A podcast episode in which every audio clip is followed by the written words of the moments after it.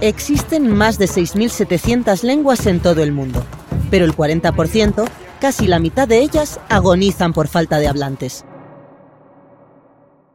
En los altos de Chiapas, tres lenguas se mantienen fuertes. Son el cheltal, el tzotzil y el chol. Estamos entonces hablando de municipios en donde el 99% de la población habla una lengua mesoamericana. Se transmite perfectamente bien de generación en generación. Es Juan Pedro Viqueira, que ha estudiado la historia de Chiapas a través de sus lenguas y su demografía. Juan Pedro dice que en apenas tres generaciones una lengua puede desaparecer, pero ahí los más jóvenes son sus principales custodios. Los porcentajes más altos están entre los grupos de niños y adolescentes. Casi 7 millones y medio de personas hablan alguna de las 68 lenguas indígenas que hay en México. Y sin embargo, más de la mitad de ellas están en peligro según el Instituto Nacional de Lenguas Indígenas. En el tojolabal, el soque, hay el riesgo de que en unos 50 años puedan desaparecer. El mochó o, motocicleco, que dan un puñado de ancianos que todavía lo hablan y pues ya está condenado a la extinción. Una pérdida que es un drama. Pero aquí hay una paradoja sobre las lenguas que mejor se han conservado en Chiapas. En buena medida es la discriminación y la explotación que han sufrido los indígenas lo que ha ayudado a la conservación de las lenguas. Entonces tampoco se puede proponer como un método para conservarlas.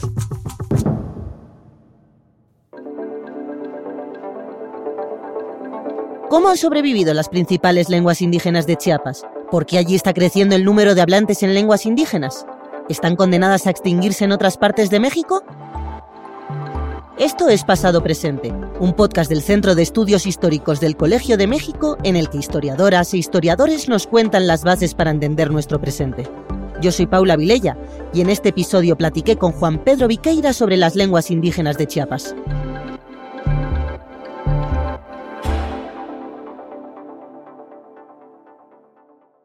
Yo soy Juan Pedro Viqueira Albán, soy historiador, Originalmente me especialicé en el periodo virreinal, trabajando sobre la Ciudad de México, y luego me fui a vivir a Chiapas y me especialicé en historia de Chiapas, sobre todo del periodo colonial, pero pues viviendo en Chiapas me fui interesando también en lo que sucedía yo vivía en San Cristóbal de las Casas cuando se produjo el levantamiento zapatista del 1 de enero de 1994 y eso me ha llevado pues también a interesarme en cuestiones de actualidad y en buena medida en fenómenos de larga duración como son digamos la historia demográfica de Chiapas y la historia de los hablantes de lenguas mesoamericanas en Chiapas. Desde un punto de vista histórico, ¿cómo han conseguido las poblaciones indígenas de Chiapas mantener su identidad y su lengua? ¿Cómo se han resistido? Bueno, yo creo que no es necesariamente buena idea verlo desde el punto de vista exclusivamente de la resistencia. Hay que recordar al auditorio que durante gran parte del periodo colonial la corona española no hizo ningún esfuerzo para que los indios, como se les conocía en aquel entonces, abandonaran sus lenguas. Es más, lo que intentó durante el siglo XVI y XVII, ante la enorme diversidad de lenguas que se hablaban en la Nueva España y en la Capitanía General de Guatemala, fue usar el náhuatl como lengua franca, como lengua de comunicación. Solo a finales del siglo XVIII, con las reformas borbónicas, hay un primer intento, muy débil por cierto, de imponer el español fundando escuelas de primeras letras en todos los pueblos. Pero la verdad es que prácticamente ningún niño iba a esas escuelas y por lo tanto no tuvieron ningún impacto. Y en realidad, posteriormente, tampoco hubo un mayor interés, digamos, de la población no indígena en Chiapas de que los indígenas se integraran. Los tenían como una reserva de mano de obra y incluso el hecho de que no hablaran el español les permitía explotarlos con más facilidad. Entonces hay que ver los dos lados, no es solamente el apego a la lengua, sino el hecho de que nadie intentó imponerles que abandonaran su lengua materna. Había como una voluntad de mantenerlos al margen en lugar de integrarlos, ¿no? Exacto, para mantenerlos al margen en cierto nivel, pero usarlos como fuerza de trabajo para ir a las haciendas, a las fincas, como se les conoce en Chiapas, de regiones en donde prácticamente no había población indígena, que tenían, estaban poco pobladas y por lo tanto requerían de mano de obra que viniera de otras regiones. ¿Cómo se resistieron las poblaciones indígenas al mestizaje o fue una resistencia un poco obligada por la división social?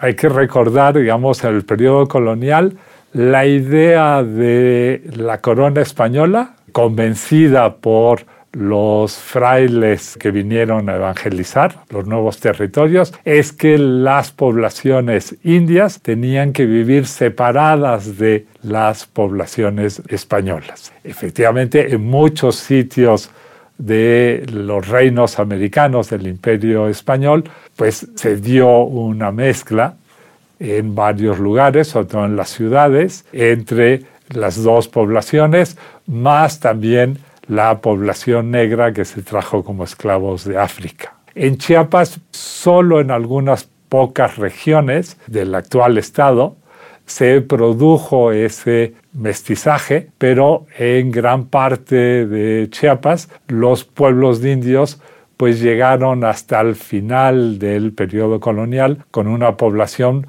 casi exclusivamente india. Entonces, el poco mestizaje que se produjo fue en algunas zonas donde predominaban las haciendas o en los grandes núcleos urbanos, como en San Cristóbal de las Casas o en un periodo un poco anterior en lo que ahora es Chiapa de Corzo. Y esta falta de mestizaje de alguna forma facilitó el antagonismo que permitió algunos de los choques entre ambas poblaciones.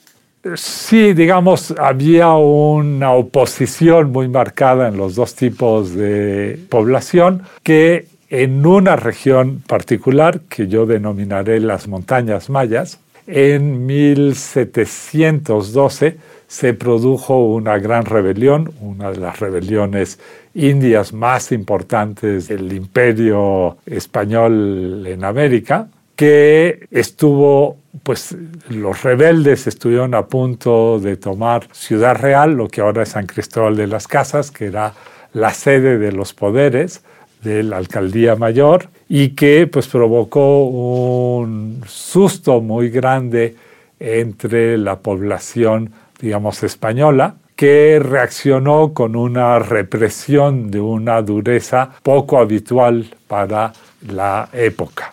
Y eso creó un antagonismo muy fuerte entre los indios de esa región con la población española y que luego pues se ha mantenido de alguna manera hasta nuestros días en buena medida porque esa región, como tenía una población muy grande, se convirtió en una reserva de mano de obra fundamental para las actividades del estado de Chiapas o incluso del estado vecino de Tabasco. ¿Y la memoria de esta rebelión ha tenido alguna consecuencia como sobre la identidad indígena ahora de Chiapas? De los dos lados hay una clara memoria sobre esa rebelión de 1712. Hay muchas historias que circulan en San Cristóbal rememorando esa rebelión. Durante esa rebelión los españoles acudieron a una imagen de la Virgen, la Virgen de la Caridad, a la que llevaron a la catedral, hicieron un novenario y la primera victoria que tuvieron sobre los rebeldes indios fue justamente al final de ese novenario, con lo cual consideraron que había sido gracias a la Virgen de la Caridad. Y luego, cuando ya llegan tropas de refuerzo de Guatemala para aplastar la rebelión, entran al centro, al poblado que fue el centro de la rebelión, el pueblo de Cancuc, justamente el 21 de noviembre, día de la fiesta de la Virgen de la Caridad. De nuevo atribuyen la victoria que van a tener a la Virgen de la Caridad y se decide hacerla generala de este San Cristóbal, bueno, de Ciudad Real en aquel entonces. A la imagen se le pone una banda de generala y un bastón de mando. Y se decide que todos los años se va a hacer una misa de acción de gracia a la Virgen de la Caridad por haber ayudado a reprimir la rebelión de 1712. Estas misas se siguieron haciendo en la Catedral de San Cristóbal, en donde eran de asistencia obligatoria para todos los habitantes de la ciudad que no fueran indígenas hasta principios de la década de 1960. ¿Y todo esto, esta rebelión de 1712, tiene de alguna manera continuidad con el levantamiento zapatista? Lo que es muy particular es que después de la independencia de México, muchas regiones de Chiapas, que hasta ese momento tenían una población mayoritariamente india, sus habitantes empiezan a dejar de transmitir su lengua mesoamericana a sus hijos y se van perdiendo las lenguas mesoamericanas en gran parte de las regiones de Chiapas. En algunos sitios es un fenómeno muy rápido, ya para 1900 en algunas regiones quedan pocos hablantes de alguna lengua mesoamericana, en otras regiones el proceso es más lento, pero en la zona que se había revelado en 1712, ahí sí se mantiene muy bien el uso de las lenguas mesoamericanas. En caso concreto estamos hablando del el celtal, el sotzil y el chol. Durante el siglo XIX, sobre todo después de la Reforma, la Iglesia Católica va a perder mucha presencia en Chiapas, sobre todo en los pueblos que siguen manteniendo el uso de la lengua mesoamericana. Y con la Revolución Mexicana y sobre todo con la persecución anticlerical de los primeros gobiernos revolucionarios, pues la Iglesia Católica prácticamente desaparece de Chiapas y solamente vuelve a cobrar importancia cuando llega un obispo muy joven, ahora muy conocido, Samuel Ruiz García, a finales del año 1959. Entonces, él es un obispo muy dinámico y va a intentar pues de alguna manera volver a fortalecer a la Iglesia Católica. Y don Samuel va a dividir el resto de la diócesis en dos, con una sede en Tuxtla Gutiérrez y otra en San Cristóbal. Y a la hora de esa división, el obispo, Samuel Ruiz, va a buscar que la inmensa mayoría de los municipios indígenas queden dentro de su diócesis. Entonces, va a haber una fuerte coincidencia entre la diócesis de San Cristóbal y la región que participó en la rebelión de 1712. Luego, cuando llegan los militantes de lo que va a ser luego el EZLN, el Ejército Zapatista Liberación Nacional, se van a hacer fuertes infiltrando una organización campesina indígena en la selva lacandona, que es la RIC, Unión de Uniones, pero también las redes de catequistas de la diócesis de San Cristóbal. Por eso hay una cierta continuidad. El contexto de una rebelión y otra es radicalmente distinta, no se les puede comparar, pero sí hay esta continuidad, digamos, de rebelión de 1712 región que conserva las lenguas mesoamericanas, que luego se quedan incluidas en la diócesis de San Cristóbal de las Casas y luego la infiltración del EZLN de las redes de catequistas, prediáconos y diáconos de ese obispado. Esa es un poco la continuidad que uno podría encontrar. Aprovechan la estructura. Exactamente. y de alguna forma también es un grupo de población que estaba como más predispuesta a ese mensaje por su propia memoria histórica, ¿o no? No, curiosamente, aunque la Iglesia Católica tiene un gran protagonismo político y una estructura muy fuerte, estamos hablando de la región menos católica de México. Es la región en donde hay más población evangélica en México. Por su cercanía con Centroamérica. En parte, pero sobre todo por la desaparición de la Iglesia Católica durante casi un siglo, que van a aprovechar los evangélicos para hacer proselitismo. Y luego está el hecho de que cuando la Iglesia Católica regresa con Samuel Ruiz García, pues decide que los rituales que tienen los indígenas en sus templos, pues son ya prácticamente paganos. Es un sincretismo entre creencias prehispánicas, de origen prehispánico, y prácticas católicas y decide de alguna manera lanzar una campaña de evangelización imponiendo ciertas reglas e inspirándose de los métodos de las iglesias evangélicas y va a provocar un cisma entre los católicos. Va a haber los que van a aceptar las nuevas reglas del juego que luego se les va a conocer como los católicos liberacionistas, porque don Samuel se va a convertir a la teología de la liberación, y los tradicionalistas, que deciden romper con la diócesis y mantener los rituales que crearon en el siglo XIX y principios del XX. Entonces, eso debilita todavía más a la Iglesia Católica en términos de porcentaje de población, digamos, que reconoce la autoridad del obispo. Hay municipios, sobre todo en los altos de Chiapas, en donde la población indígena se divide en una tercera parte de católicos, en una tercera parte de evangélicos y una tercera parte de tradicionalistas.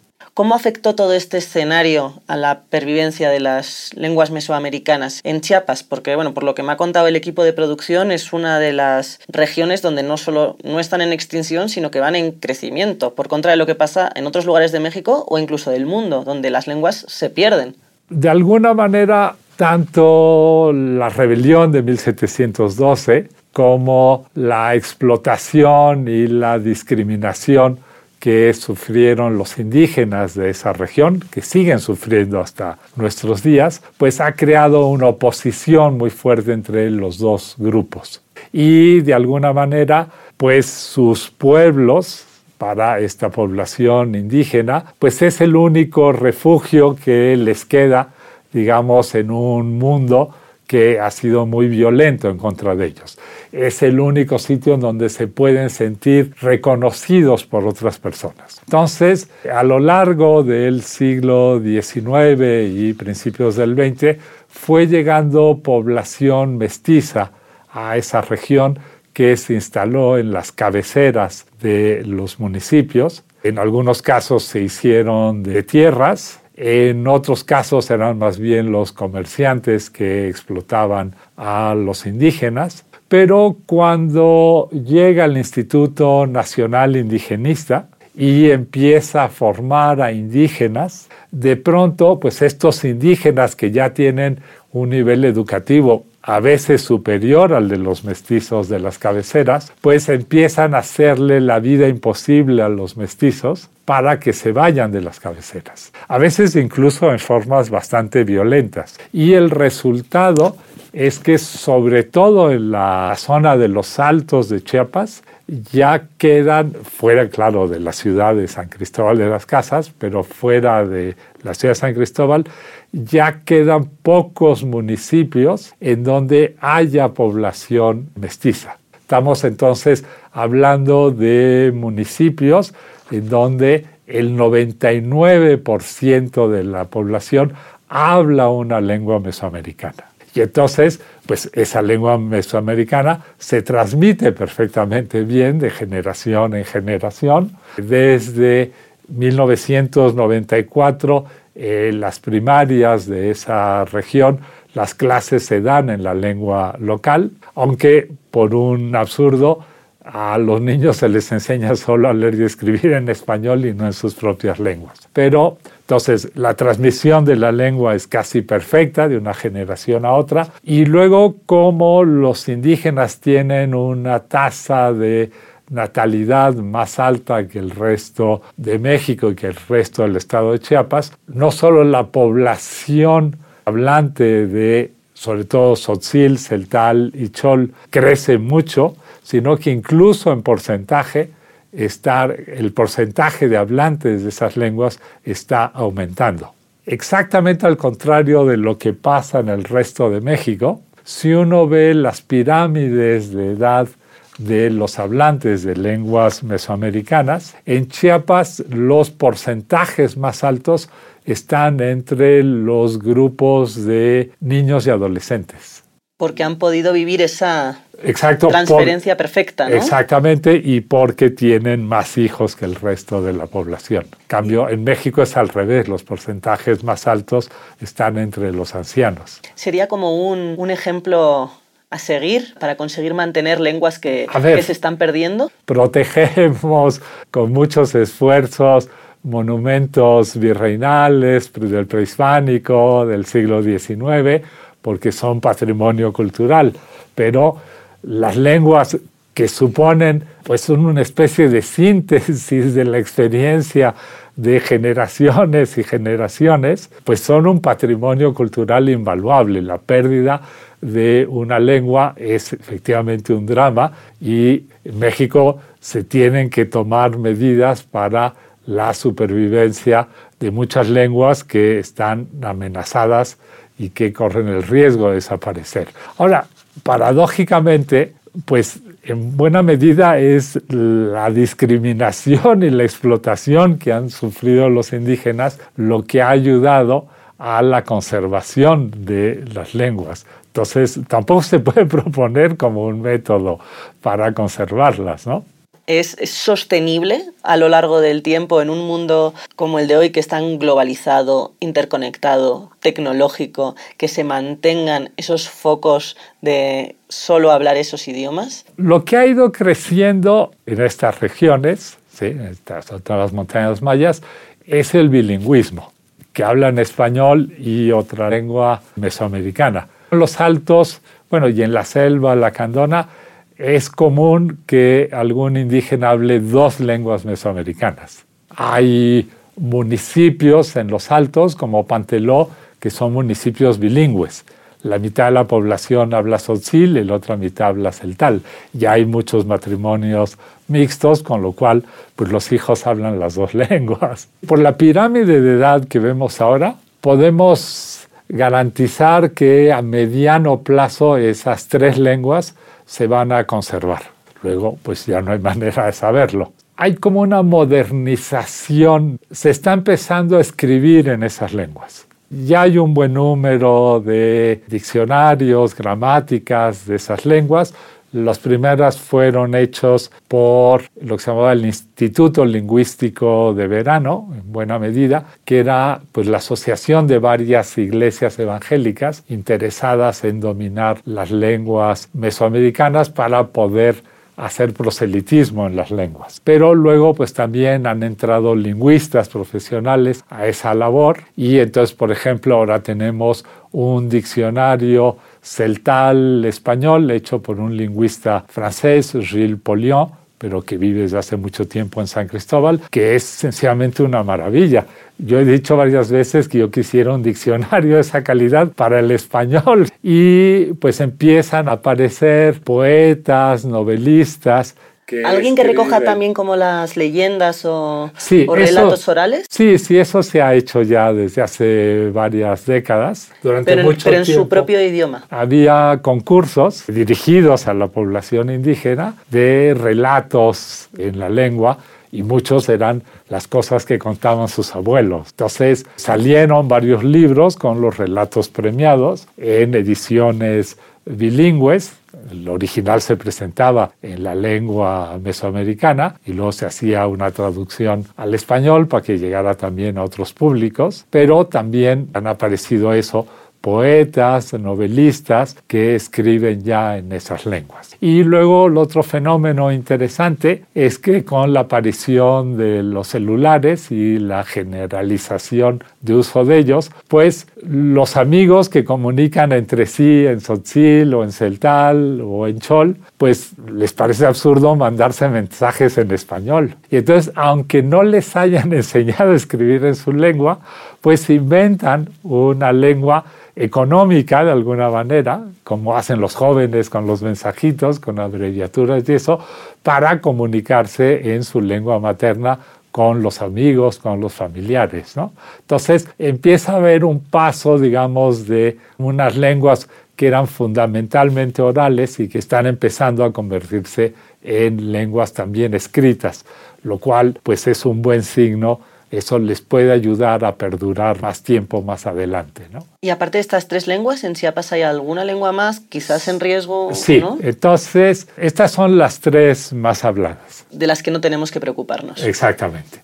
Luego están dos que tienen pues bastantes hablantes, pero donde sí el porcentaje de hablantes viene disminuyendo. Y donde casi todos los hablantes de esas dos lenguas, que son el tojolabal, que es también de la familia maya, y el soque, que pertenece a otra familia lingüística que no es maya, que es la familia mijesoque, en donde primero la, el área en la que se habla ha venido disminuyendo casi todos los hablantes de esas dos lenguas son bilingües, con lo cual en muy poco tiempo podrían desaparecer, porque cuando desaparece una lengua tiene que haber siempre un momento de transición que es el bilingüismo. Aquí como casi todos son bilingües, pues hay el riesgo de que de pronto en poco tiempo puedan, digamos, en unos 50 eh, años puedan desaparecer esas dos lenguas. Aparte de eso,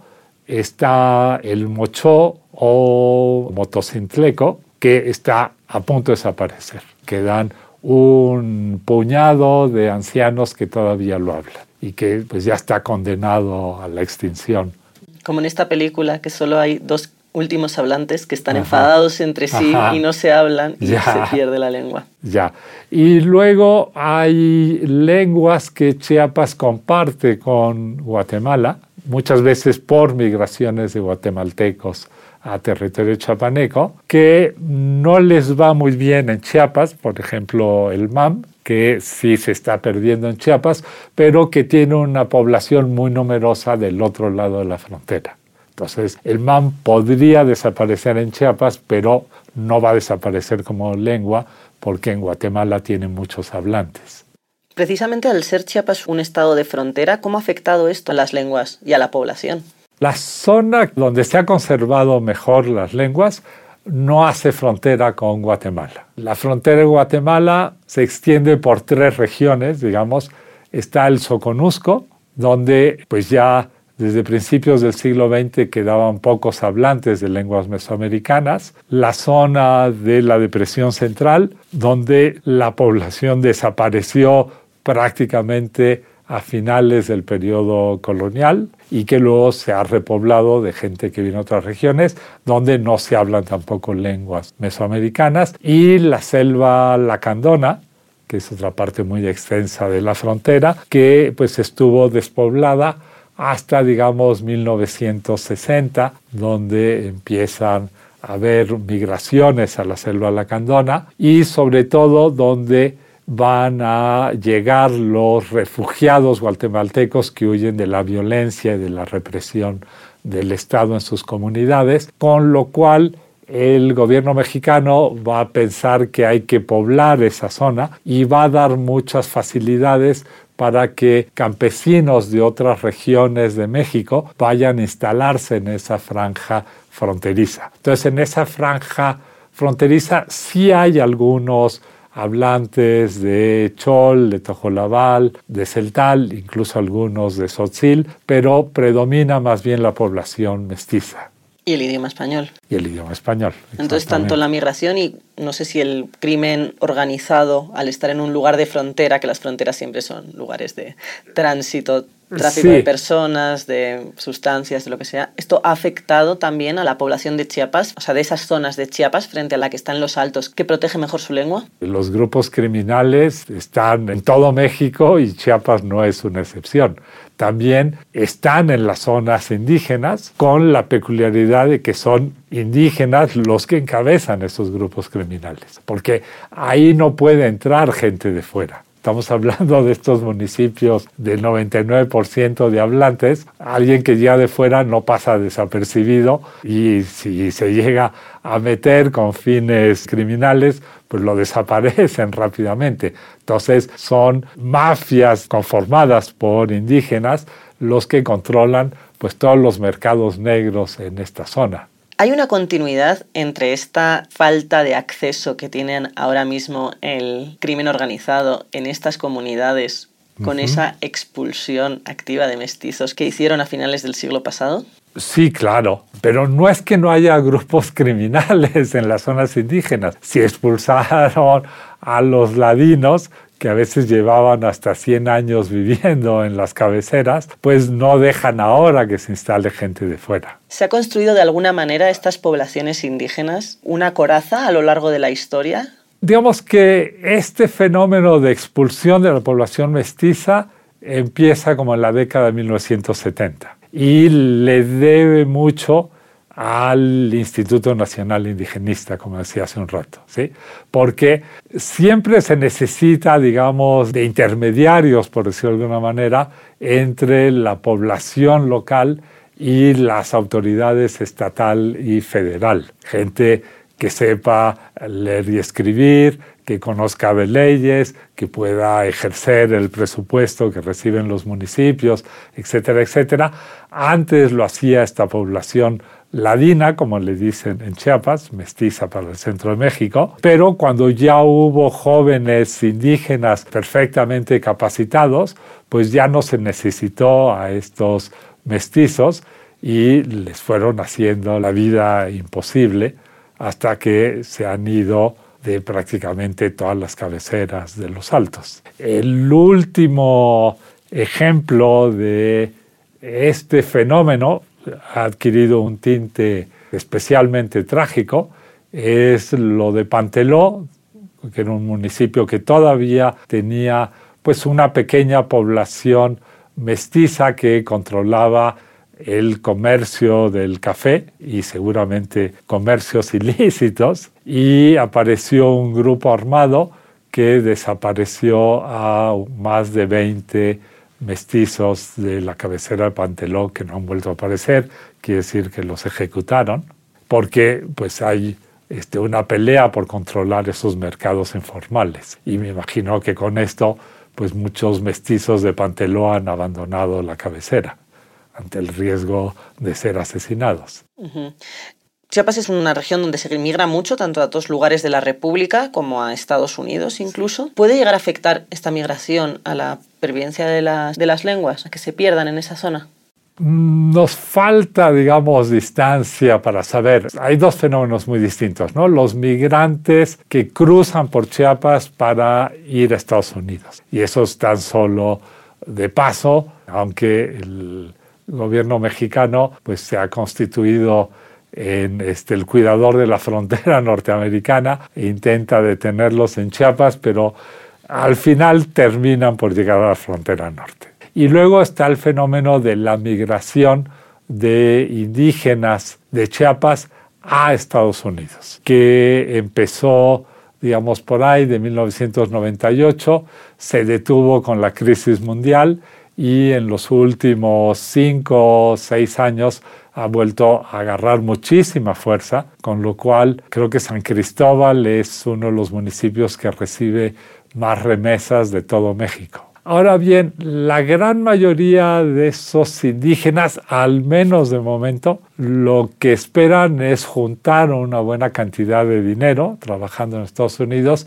y regresar a sus pueblos. No sabemos si con el tiempo muchos acabarán quedándose. ¿sí? Pero a priori yo pensaría que no tiene por qué afectar demasiado el uso de las lenguas.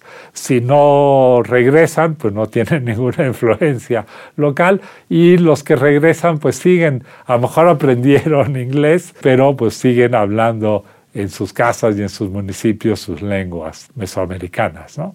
Quizás con algunos préstamos, ¿no? Del, Ah, del inglés o bueno, del español. hoy del español hay muchos préstamos, muchos giros, muchas expresiones que se toman. Hombre, probablemente también tomen algunas del inglés, igual que lo hacemos en México los hablantes de español, ¿no? ¿Cuál es el porcentaje de la población indígena total de Chiapas que En Chiapas son el 28% los que hablan una lengua mesoamericana. y que sean indígenas? No se puede encontrar ni hay por qué buscarle una definición objetiva al ser indígena. ¿sí? Son las relaciones sociales, son la población local que se identifica de una manera u otra e identifica a los otros. ¿sí? Hay una tendencia muy fuerte en México en equiparar hablantes de una lengua mesoamericana con indígenas, pero hay excepciones en muchas regiones de México donde habría que tener cuidado. ¿sí? Para empezar, hay gente que habla lenguas mesoamericanas, pero que nadie identificaría como indígenas. Digamos, para empezar, antropólogos, lingüistas, pero también los hacendados que han crecido en medio de los peones que hablan alguna lengua mesoamericana o los comerciantes que trabajan en esa zona que les conviene dominar la lengua para saber qué está pasando. Y nadie los identifica como indígenas. Hay regiones en México donde hay campesinos que son identificados localmente como indígenas, pero que solamente hablan español. Entonces hay que distinguir muy bien lo que es la identidad que se construye a través de relaciones sociales, de cosas como pueden ser la cultura, la lengua, etcétera, etcétera, que podemos describir con cierta precisión objetiva. ¿Qué más estereotipos le pesan a Chiapas? El mayor estereotipo son las ideas totalmente falsas que se tienen sobre las comunidades indígenas como unas comunidades igualitarias, que viven en armonía, etcétera, etcétera, cuando son de una complejidad infinita, donde hay desigualdades sociales muy marcadas. Basta con ir a recorrer Chamula, donde hay unas casas inmensas, en buena medida, si no son de actividades criminales, son de prestamistas de dinero para los migrantes que van a Estados Unidos y que cobran unos intereses usurarios del 8% mensual sobre sus préstamos. Entonces, hay realmente una burguesía, ya hay una burguesía indígena significativa en la zona y hay otros que este, a duras penas logran sobrevivir día al día. Entonces, hay desigualdades económicas fuertísimas, hay presencias de infinidad de iglesias distintas, de partidos políticos, de organizaciones sociales, etcétera, etcétera. Son sociedades muy complejas y hay que recordar que son nuestros contemporáneos, no viven en el pasado aislados del mundo. Desde que los conquistaron los españoles en el siglo XVI, están integrados al mercado mundial. ¿sí? El día que bajan los precios del café en el mercado internacional, se ven afectados terriblemente los indígenas de Chiapas. ¿Cómo le podemos hacer justicia a la realidad de Chiapas desde la historia? Este, pues intentando contar la complejidad de su historia y creo que también es muy importante que los antropólogos de alguna manera derriben todos estos estereotipos y muestren realmente la complejidad de la vida en esos municipios. Esto fue Pasado Presente, Historia en Podcast. Muchas gracias por escucharnos. Yo soy Paula Vilella. Este podcast fue producido por Quizaya Estudios para el Centro de Estudios Históricos del Colegio de México. Lucina Melesio es directora y productora ejecutiva. En la producción estuvieron Carla Benítez, Sara Carrillo y Laura Silverio. El guion es mío. El diseño sonoro y la mezcla son de Carlos Jorge García y Tiger Lab. La grabación de la entrevista fue realizada en los estudios de la Coordinación de Educación Digital del Colegio de México. Queremos agradecer a Juan Pedro Viqueira por su participación en este episodio. Hasta la próxima.